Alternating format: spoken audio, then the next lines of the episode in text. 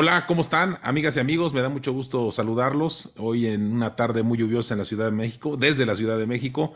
Y bueno, hoy estamos al lunes 8 de agosto, me da mucho gusto saludarlos. Y en un ratito más este, nos acompañará también Jaime Gutiérrez, que tuvo algún problema de, por el tema de la lluvia, está lloviendo muchísimo en la Ciudad de México.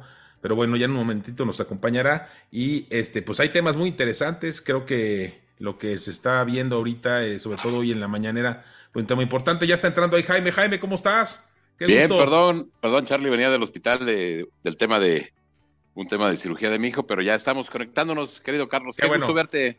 Igualmente, igualmente, mi Jaime, pues aquí saludando a todas nuestras amigas y amigos que se conectan todos los lunes con nosotros y obviamente pues mencionarles que traemos temas importantes, un mensaje muy duro el del presidente o muy polémico el del presidente el día de hoy sobre el tema de la Guardia Nacional y creo que pues, si te parece Jaime, con ese tema creo que podríamos este, arrancar, ¿no? ¿Qué, qué, opinión te da este mensaje que da el presidente sobre la Guardia Nacional y sobre todo pues las formas que lo quiere hacer, ¿no? Mira, Carlos, es, es, un tema muy preocupante, la verdad. Yo creo que es un tema que el propio presidente, siendo candidato, él había, se había comprometido a no meter al ejército. ¿Te acuerdas? Él había dicho que no iba, el ejército no iba a intervenir y hoy le ha dado demasiadas atribuciones. Y hoy este tema de cómo lo está haciendo, se está brincando la constitución. Este, la verdad, yo lo veo muy delicado, Carlos. Sí, yo también, fíjate, Jaime, que, que me llama mucho la atención que el presidente quiera con un decreto que obviamente pues es un, es una, es un tema ejecutivo, poder pasar sobre el Poder Judicial y bueno, y sobre todo sobre el Poder Legislativo y sobre la Constitución de los Estados Unidos mexicanos, ¿no? O sea, la Constitución claramente dice de cómo se debe de comportar y a quién se debe de reportar eh, lo que es la Guardia Nacional y sus deberes y obligaciones y obviamente que si el presidente de alguna manera con un decreto quiere, quiere brincarse a la constitución, pues eso creo que es el tema, es la nota, ¿eh? es la nota, es, es, algo gravísimo, porque así podría ser con el, el, INE, es lo que yo les quiero decir a nuestras amigas y amigos, podría hacer lo mismo si esto se permite, decir, oigan, pues yo creo que el INE debe desaparecer y voy a, sacar un decretazo y lo mando y este, pues ya lo que me digan los diputados, senadores, no me importa. Yo voy a hacer lo que se me dé mi regalada gana. Oye, pues eso no se puede en un país democrático, Jaime. Eso me está preocupando muchísimo, ¿eh? Yo creo, Carlos, este, y creo que estás pegando al, punto, es, este, nos hemos tardado muchos años en construir un, tema de donde hay una, bueno, y ojo, eh, no una democracia perfecta, pero los mexicanos nos hemos puesto de acuerdo y que hemos hecho construir instituciones que ayuden a este fortalecimiento de la democracia. Y este tema, eh, al estilo Maquiavelo de que el fin justifica los medios, yo creo que en este caso no lo justifica, Carlos. Yo creo que se me hace muy grave, eh, atenta contra eh, lo que dice es la democracia, atenta contra las instituciones. O sea, el presidente no se puede pasar por donde quiera la ley, ¿eh? Este, y es muy grave, es muy, muy grave. Este, y además de todas las facultades que le ha dado el ejército, que llama la atención que un presidente de izquierda, que siempre estuvo en contra del ejército, pues ahora eh, lo que está haciendo es este, encumbrando al ejército, ¿no? Así es, así es, Jaime. La verdad es que forma es fondo y sobre todo en política, y a mí la verdad lo que me preocupa muchísimo es que el presidente esté tomando esas actitudes. De alguna manera yo siento que pues si las cosas no le han salido bien en la Cámara de Diputados, Cámara de Senadores, ya no tiene esa mayoría, ya no tiene ese poder de, negociar con, con lo que sería la oposición, este bloque opositor, pues ya ni modo, pues así son las leyes, así son las situaciones, ¿no? Pero obviamente, como bien dices tú, Jaime, contrasta mucho con ese mensaje, y de hecho ha salido mucho, ¿no? Este, en varios, varios noticieros, eh, el tema de que, como él mencionaba el tema del ejército, cómo era necesario sacarlo de, sacarlo de las calles, encuartelarlo, en fin, que las funciones, él lo decía del ejército, para la, defensa nacional y no para labores de policía. Y ahora quiere convertir a esta Guardia Nacional, este, que de entrada para mí el hecho de haber, haber quitado la Policía Federal fue un gravísimo error. Ahora quiere poner esta Guardia Nacional que de alguna manera no ha funcionado, porque bueno, donde está la Guardia Nacional sigue estando igual las cosas, quiere meterla al ejército, ¿no? O sea, quiere hacerlos, eh, militarizar la Guardia Nacional. A mí se me hace algo realmente delicado, Jaime. Fíjate, Carlos, este, estaba viendo el otro día un programa sobre Costa Rica. Costa Rica decidió no tener ejército y decidió eh, que en lugar de meterle al ejército, le iba a meter a educación y a salud. Y hoy Costa Rica está mucho mejor, es un país mucho más democrático, es un país mucho más avanzado, es un país que tiene leyes, que respetan las leyes, este, con sus problemas normales como cualquier otro país, pero de verdad este, a mí me da mucha pena ver lo que está pasando en México y te digo, este, más llama la atención cuando el propio presidente López Obrador, siendo candidato, siempre criticó el uso del ejército. Él decía que cuando llegara el, ejército iba a los cuarteles, este, siempre criticó el uso excesivo del ejército y, y, no ha habido presidente en la historia moderna que haya metido más al ejército que el propio López Obrador. No, hombre, totalmente. Y ahora no nada más lo mete eh, por la vía legal, sino que ahora se brinca todas las trancas y lo hace a la fuerza. Claro, o sea, va a intentar hacerlo, porque también hay que, decirlo, no, no ha podido hacerlo. Eso es lo que él quisiera hacer, pero obviamente ya las reacciones de todo, de toda la oposición y obviamente pues de la gente que está más a favor de la constitución que a, a favor de un presidente que podría ser dictatorial. O sea, eso sería de yo ya me salto las leyes, a, mí me hacen los mandados y la Cámara de Diputados, la Cámara de Senadores no me interesa y no me importa. Creo que ahí es donde está el problema grave, Jaime. Y obviamente otro mensaje que, también va, va, para el análisis, a ver qué opinas, es el hecho de que quiere hacer cambios muy importantes de raíz en la Secretaría de Seguridad Pública. Eso quiere decir que no está funcionando su, esquema de seguridad. O sea, si todo está funcionando, ¿para qué lo mueves, no? ¿Para qué lo cambias? Claro. Si quieres hacer cambios tan importantes como, como los, los eh, de alguna manera, estrategia y todo de, las, de la Secretaría de Seguridad Pública, pues es que las cosas están, están, no están funcionando y obviamente los ejemplos los tenemos todos los días en la cantidad de gente que muere y en todos los asaltos, en los secuestros, en fin, esto, la verdad, creo que se está, se está complicando todos los días más, Jaime. Yo recuerdo, eh, Carlos, en 1988-89, cuando tuve oportunidad de hacer mi tesis sobre el sexenio Miguel de la Madrid, este, don Miguel de la Madrid, que fue un gran presidente de México, un gran presidente, este, uno de sus pendientes, me lo dijo, es, no teníamos con qué combatir la parte del narcotráfico y tuvimos que meter al ejército. Dice, yo esperaría que esta medida, ya no siendo presidente, hubiera, sea, hubiera sido temporal. Pues fíjate, eso fue en el 88-89, su gestión fue del 82 al 88. Al día de hoy, el ejército sigue metido en esas tareas. Y no nada más eso, se le, se le han dado superpoderes hoy al ejército, por lo que la Guardia Civil no debe de depender de la Sedena, Carlos, debe de depender, como lo establece eh, la Constitución, debe depender de una institución civil adscrita a la Secretaría de Seguridad Pública, o sea, no al ejército, Carlos.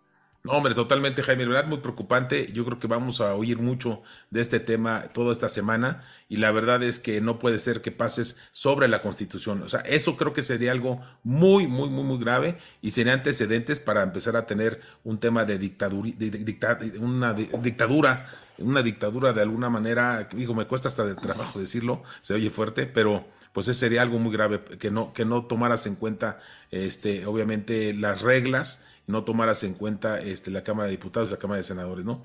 Que de alguna manera, pues, están para eso, ¿no? Claro. Y fíjate, este, incluso cuando, cuando mandaron el tema de la Guardia Nacional, Carlos, este, y lo voy a leer tal cual, este, dice, fíjate, la federación contará con una institución policial de carácter eh, civil denominada, civil, civil, no, no militar, denominada Guardia Nacional. Y luego, adelantito, dice, la Guardia Nacional estará adscrita a la Secretaría del Ramo de Seguridad Pública, no al Ejército. Entonces, este, eh, un tema de estos, que es un tema constitucional, es un tema de la Constitución, no la puedes mandar por un decreto, tiene que ser a través de una reforma constitucional y tiene que ser votada en la Cámara. Pero bueno, pareciera que ya en el Senado ya no tiene tampoco eh, a su, a su líder, ¿no? Ahora lleva un año, más de un año que no se sienta con, con Monreal, pues ya ni en su propio partido hay diálogo, ¿no? Entonces, pues ahora, pues a ver cómo le hace para pasarlo. Muy grave, ¿eh, Carlos, muy grave este tema.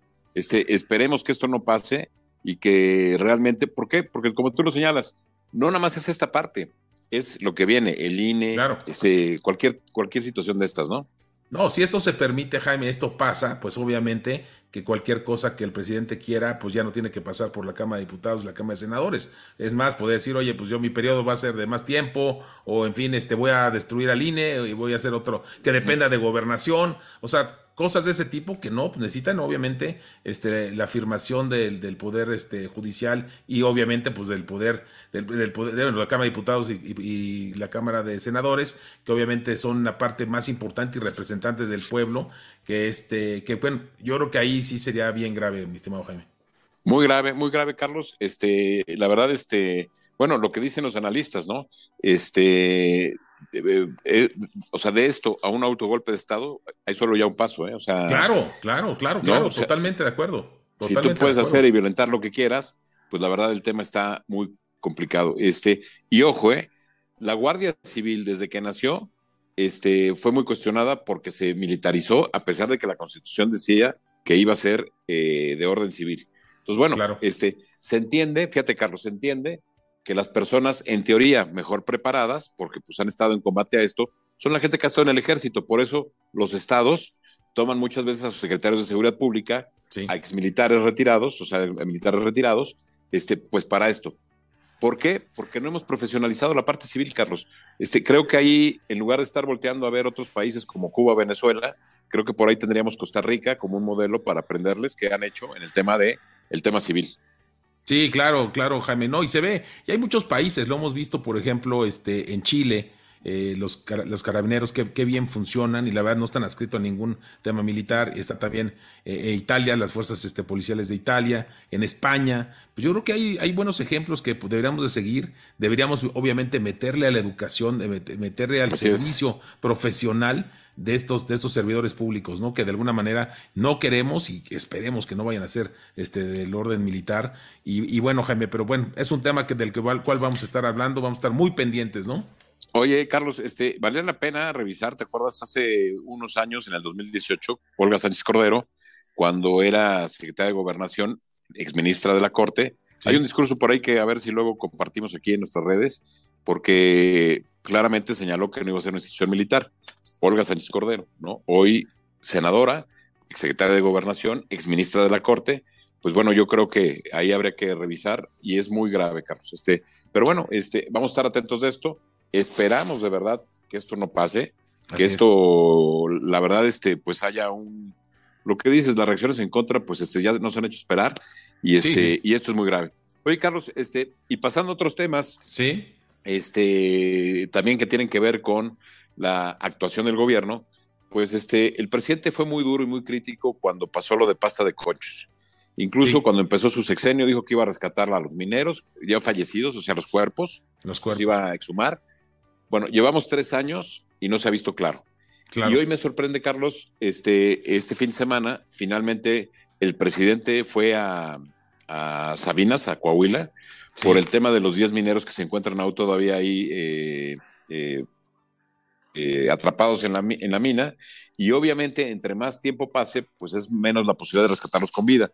Entonces, este, el presidente no ha sido solidario, Carlos, con las, con las víctimas, no ha sido empático y, yo creo que ayer ya se llevó, este, porque tuvo que entrar por la puerta de atrás, este, hubo reclamos muy fuertes al presidente. No sé cómo lo veas esta parte, Carlos. Sí, caray, fíjate que a mí también me sorprendió. De hecho, hasta me sentí medio mal, yo, por el presidente, ¿no? Ahora sí, le llovieron, pero este, casi, casi, casi pedradas eh, de la gente, de los familiares de estos 10 mineros que están atrapados ahí, este, esperemos que, que, estén en una, en una, pues, en una, ¿cómo les dicen estas, este, burbujas, una burbuja de salvamento con oxígeno, que pudieran, este, pudieran estar ahí vivos.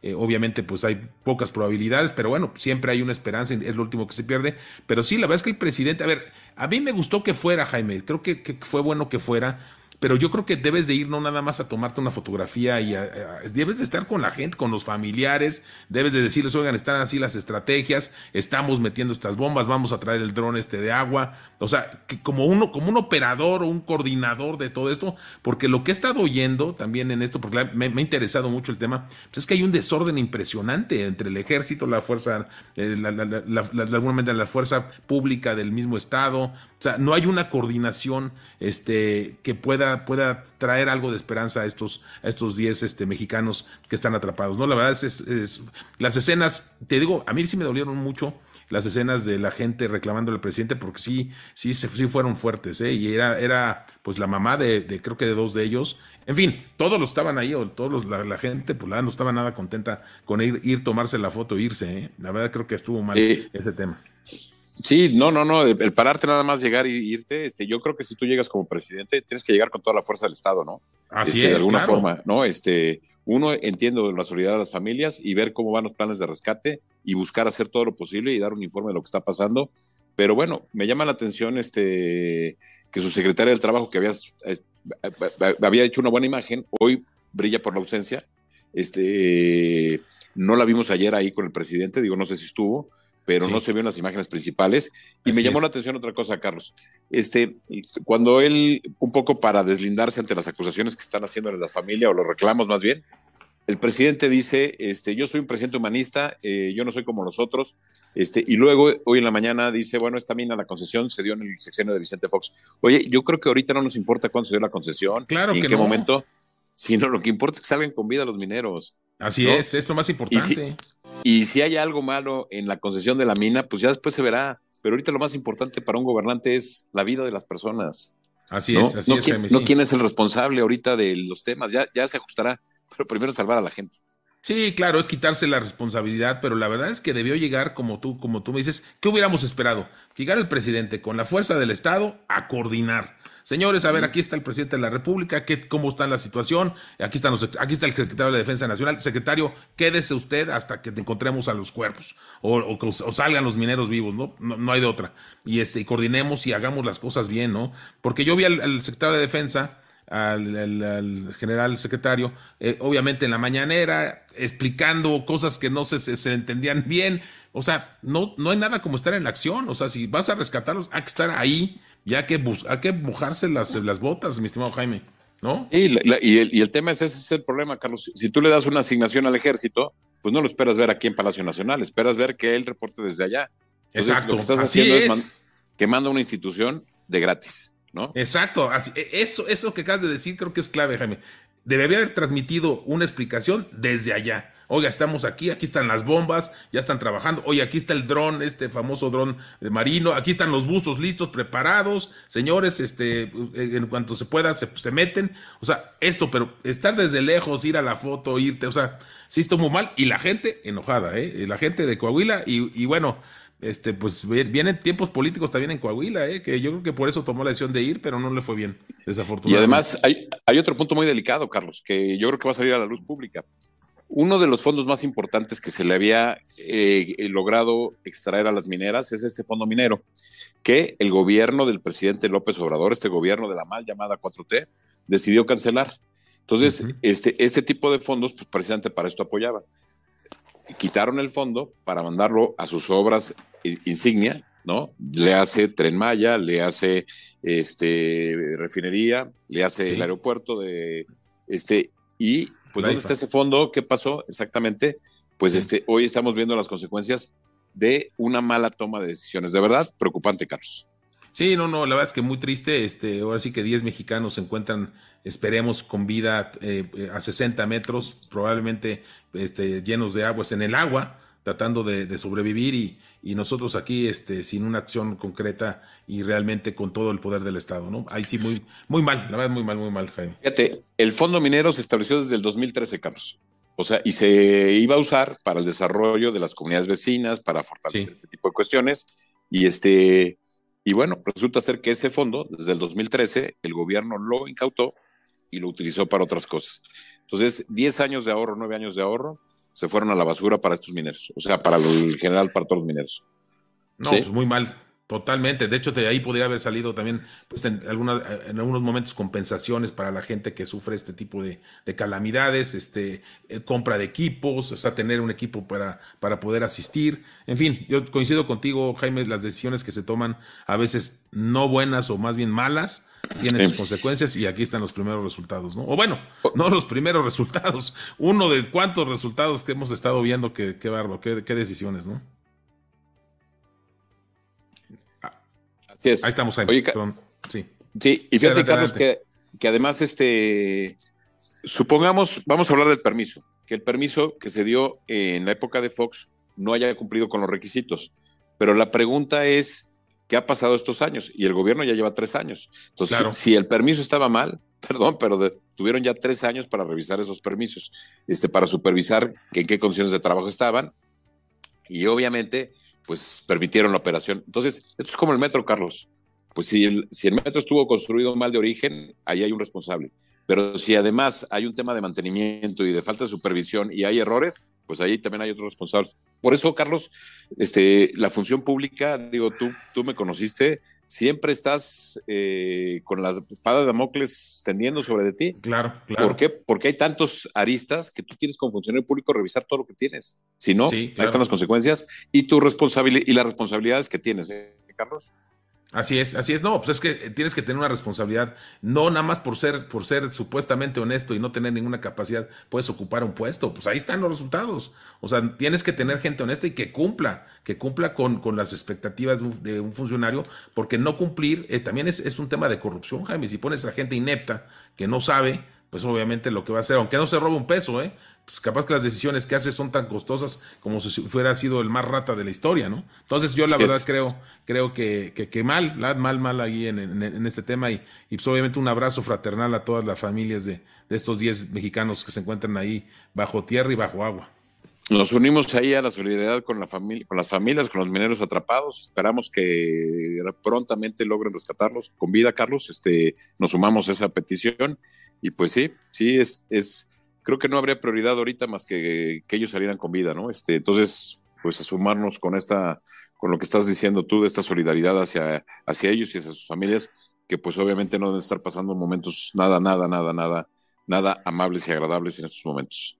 Así es, Jaime, así es, Jaime. Oye, y pasando otras cosas también, el tema de la controversia con Estados Unidos y Canadá este, sobre el Tratado de Libre Comercio sigue, sigue moviéndose, sigue dando muchas notas y creo que se está poniendo más, cada día más complicado para el gobierno del, del presidente López Obrador y obviamente pues para el gobierno y para nosotros mismos, para todos los, todos los mexicanos que al fin de cuentas tendríamos que pagar.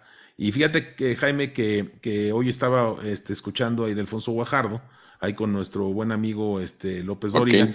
Este, En una entrevista bien interesante, que vale mucho la pena verla, si pueden verla en YouTube, valdría la pena, en la cual dice cuáles son las, las, las consecuencias de todo esto, cuáles son los, los momentos y habla obviamente de un tema de, un año, esto te va a tardar realmente como un año, pero si, si el gobierno americano y el gobierno canadiense ganan, esto va a ser un costo de cerca de, bueno, de más de 10 mil millones hasta 30 mil millones de dólares.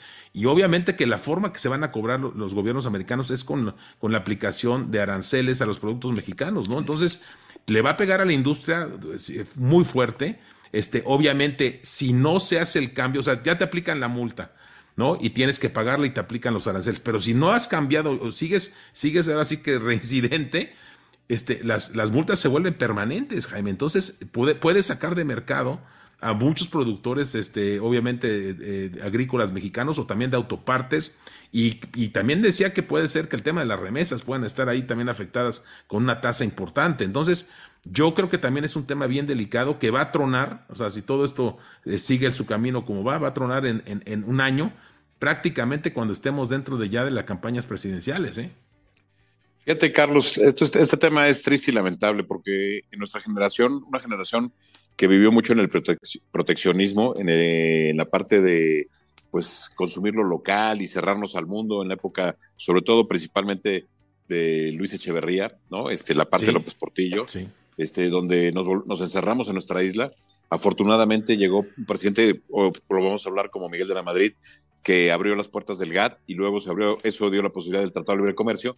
Pues bueno, la verdad lo que hizo es que México cambiara, este, que fuera otro país, ¿no? Una mentalidad diferente, integrándonos a un mercado este, desarrollado, moderno, ¿no? Este, claro, que tuvimos errores y no, no generamos condiciones de igualdad, ese es otro tema. Pero de que el Tratado de Libre Comercio funcionó, funcionó para México. O sea, así es, sin duda. Así es. Y hoy, pues da tristeza ver cómo este presidente pues se ha dedicado a sabotear, a chantajear, a boicotear y a generar todo este tipo de cuestiones en una mal llamada tema de soberanía, cuando él mismo firmó o aprobó el Tratado de Libre Comercio, y él mandó a su negociador. Este, no, no pude ver la entrevista por lo que te decía yo de que estaba en el hospital, pero, sí, sí, pero la, voy a ver con, calma, pero, pero el negociador de parte del gobierno de López Obrador fue Seade, el hoy embajador. Así es, así es. Fíjate que hay una anécdota muy bien, muy buena que menciona también hoy Guajardo, por eso sí vale la pena para que la veas tú y que la vean todas nuestras amigas y amigos esta entrevista, donde este, en el libro de Kushner que va a, va a sacar, dice que se, reuní, se reunieron este, ya para, pues, para la propuesta final de los tiempos de las duraciones del tratado, que el presidente Trump quería que fueran cinco años, este, cada cinco años se, se terminara y se volviera a revisar. Y obviamente Ildefonso Guajardo, que la verdad mis respetos, ¿eh? Ildefonso Guajardo, súper secretario de Economía, yo creo que el mejor que hemos tenido en, los tiempos modernos de México. Y él decía que estando ahí, eh, Videgaray le, da una señal que, que Videgaray también, con todo respeto, nos caerá bien o mal, pero se movió este, había quedado acordado con Kushner periodos este, pues, más largos, ¿no? Este, eh, prácticamente, estaba, no me acuerdo, estaba hablando de, creo que de 21 años de, la duración del tratado, que se fuera revisando, pero no se terminaba, ¿no? Y que en esa, en esa reunión ya final, que se aparece SEADE y que saca unas hojitas y se las reparte a todos los que estaban ahí diciendo que, que eran ya la propuesta del gobierno mexicano, diciendo obviamente una, una, una cantidad, o sea, unos años menores a los que venían a proponer los americanos. O sea, era un error gigantesco. Y entonces, ¿qué dice Alfonso Guajardo? Oigan, señores, pues nada más les quiero decir que el embajador Seade, pues obviamente es un oyente, no él no trae la opinión, no la trae la opinión del gobierno, porque todavía no son gobierno. Aquí el representante, el que trae la batuta del gobierno mexicano, soy yo, Alfonso Guajardo, y que bueno, negociaron y al final quedó la propuesta que traían los americanos, que era muy superior a la que traía, o a la que estaba proponiendo Trump. Entonces negoció bien pero que Seade, pues prácticamente le dio una torre a la negociación, o sea, o sea, imagínate qué cosas. Van a salir, oye, va a, ser, bueno ese libro, que ya, ya hay muchos fragmentos, ¿no? Pero va a estar bueno ese, y, y, hablando de eso, creo que no, le va bien al canciller, ¿eh? Este, también, creo que los fragmentos que he visto, este, a ver si esta parte no le toca, este, al canciller, ¿cómo lo ves? No, sí, también vienen cosas muy fuertes. Valdría la pena hacer un especial ¿eh? del libro de Kushner, que pudiéramos tener algún buen, eh, un panel de tres, cuatro analistas, echarnos un buen rato y revisar qué pasó, ¿no? Como que sería una cosa interesante este, para nuestras amigas y amigos y hacer un especial sobre el libro y sobre los impactos, ¿no? Porque sí, hoy, me, hoy, hoy quedé sorprendido de esa anécdota que, que, comenta Ildefonso Guajardo, que la verdad decían, oye, no me ayudes, compadre, mejor quédate ahí en, en la casa, ¿no? Y obviamente lo que tú dices, el Tratado de Libre Comercio se firma este, en los términos que se acordaron y ahí es donde se va a tener que respetar, nos guste o no nos guste, o le gusta al presidente o no le guste, son las reglas del juego y, las reglas del juego hay que cumplirlas y hay que honrarlas, ¿no? Entonces, ahí viene tema, un tema bastante complicado para, para México, Jaime, desafortunadamente, en este periodo de aquí a un año, eso puede tronar, ¿eh? Oye, Carlos, este, pues estamos llegando ya al final de la parte del programa. Este, hay que decirle a nuestros amigos que el próximo lunes 15 volvemos a tener no nada más esta sobremesa, sino tenemos ya los diálogos por México desde casa. Vienen diálogos muy interesantes en nuestra tercera temporada. Vamos a adelantar que este lunes tendremos a Jorge Ferráez, de Líderes Mexicanos. Padrísimo. Que por cierto, hoy sale un artículo que luego lo comentamos este, de una periodista Viridiana Ríos, este, criticando el tema de los liderazgos, este, que valdría la pena luego revisarlo, lo, lo, lo mandamos, compartimos con nuestros amigos. Pero el lunes tendremos a Jorge Ferráez, nos va a hablar un poco sobre el liderazgo latino, esta, esta influencia que tiene en Estados Unidos. Este, y bueno, tendremos las siguientes, ya diremos quiénes son, este, muy interesantes los siguientes diálogos que vienen. Eh, recordarle a nuestros amigos y amigas que tenemos este El Mundo en 12 mañana a las 9 de la noche. Así es. Así es. El miércoles tenemos, ¿verdad? Que desnudan hoy con Dios. Este, eh, traen un tema muy interesante, Carlos. sí, el, título está este muy bueno, ¿eh? El título, morir, morir chingón, ¿no? Morir chingón. morir chingón, ¿verdad? Es el título. Felicidades, suena bien, suena muy interesante. Yo sí lo voy a ver, ¿eh? Va a estar sí, no, pues, y el jueves hoy con Dios y cada 15 días tenemos este, la asociación presencial 2024. Entonces, que, no se pierdan nuestros programas aquí en Telered, Carlos.